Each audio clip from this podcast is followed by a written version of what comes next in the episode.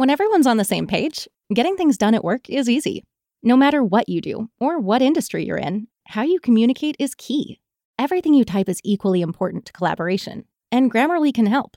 Think of it as your AI writing partner, empowering you to communicate effectively and efficiently so you can make a bigger impact in the workplace.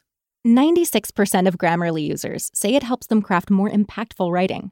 And as the gold standard of responsible AI, Grammarly is your secure AI writing partner that allows your team to make their point and move faster.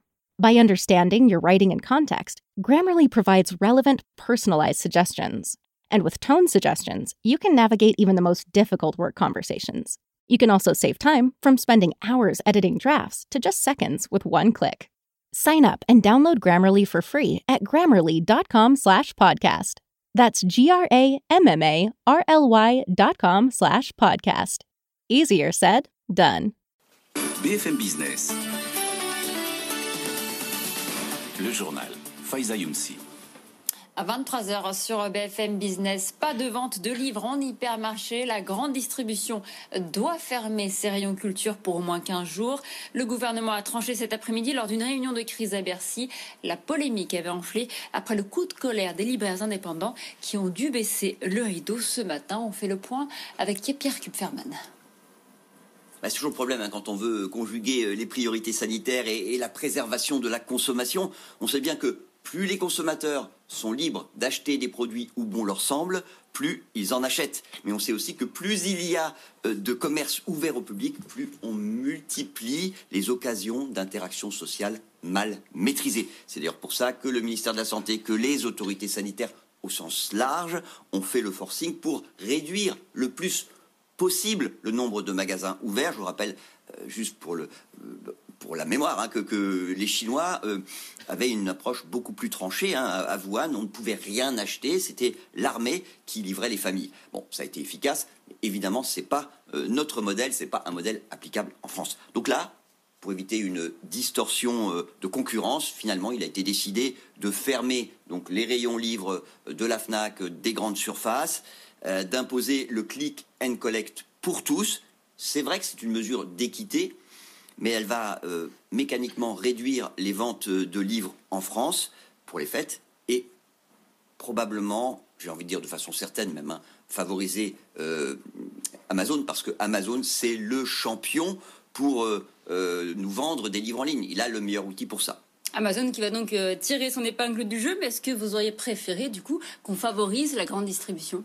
Non, je pense simplement que, que c'est à chacun d'entre nous de décider d'aider euh, les commerces de proximité, pas seulement les libraires d'ailleurs, en commandant en ligne. Et puis, il y a quand même un, point euh, qu'on a tendance à oublier avec euh, cette polémique, c'est que les aides euh, débloquées par Bercy pour soutenir les commerces fermés administrativement, elles ne s'appliquent qu'aux entreprises de moins de 50 salariés, c'est-à-dire en priorité les commerçants indépendants. Et donc, c'est aussi pour Bercy une façon de compenser la distorsion de concurrence qui existe entre les grandes surfaces qui peuvent rester ouvertes et euh, les magasins qui doivent fermer.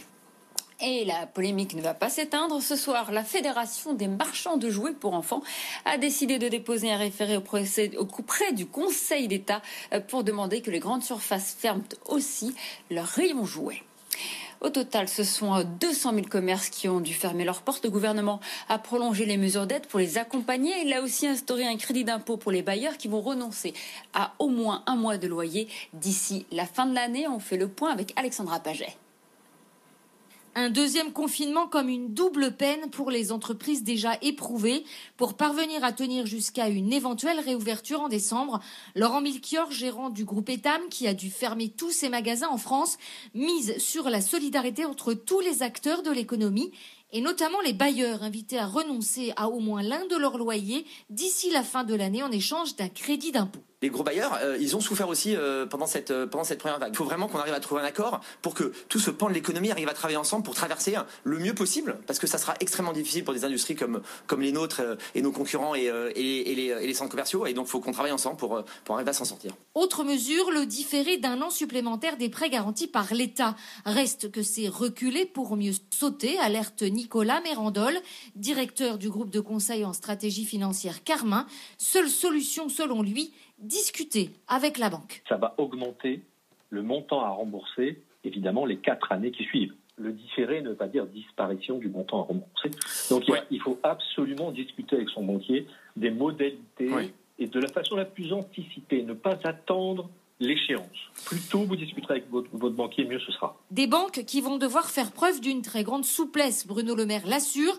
Les entreprises qui demandent un différé pour rembourser leur PEG ne seront pas stigmatisées et considérées en défaut de paiement, comme le veut normalement la loi et des mesures prises pour accompagner et soutenir les entreprises lors de, ce deuxième confinement vont encore alourdir la dette publique. Elle devrait atteindre 119,8% du PIB pour cette année 2020 au lieu des 117,5% prévus précédemment. C'est ce qu'a annoncé ce soir Bruno Le Maire, le ministre de l'économie, dans un entretien accordé aux Parisiens. On fait le point sur la progression de l'épidémie de coronavirus en France. Presque 50 000 nouveaux cas ont été enregistrés ces dernières 24 heures. Le taux de positivité grimpe de nouveau une personne testée sur cinq est positive au coronavirus. C'était la pire semaine pour le CAC 40 depuis mars. En une semaine, l'indice a abandonné plus de 6%. Le symbole est fort, mais on n'est pas dans le même cas de figure que lors du premier confinement, qui lui était mondial. C'est ce que nous a expliqué tout à l'heure Marc Riez, le directeur général de la société de gestion Vega IM. Écoutez.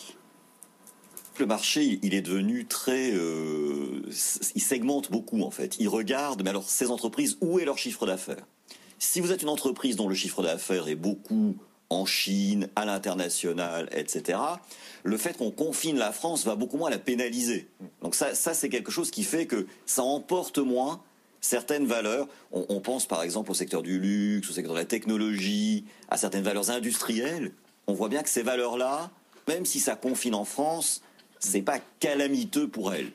Après, effectivement, il y a les entreprises pour lesquelles c'est calamiteux. Et celles-là, euh, elles sont déjà euh, sur des niveaux de décote par rapport au début de l'année pharaoniques. Marc Riez, le directeur général de Vega IM. Et c'était également euh, la pire semaine pour les indices américains euh, qui ont clôturé euh, dans le rouge ce soir, pire semaine depuis le mois de mars. Le Dow Jones a abandonné aujourd'hui 0,6%, le Nasdaq 2,5%, le S&P a perdu 1,2%. Les marchés qui s'inquiètent eux aussi de la résurgence de l'épidémie de coronavirus. C'est à noter l'action en Twitter qui a poursuivi sa chute. Aujourd'hui, l'action a perdu 21%, une chute qui intervient après la publication de ses comptes. Twitter n'a gagné que 1 million d'usagers quotidiens sur le trimestre écoulé.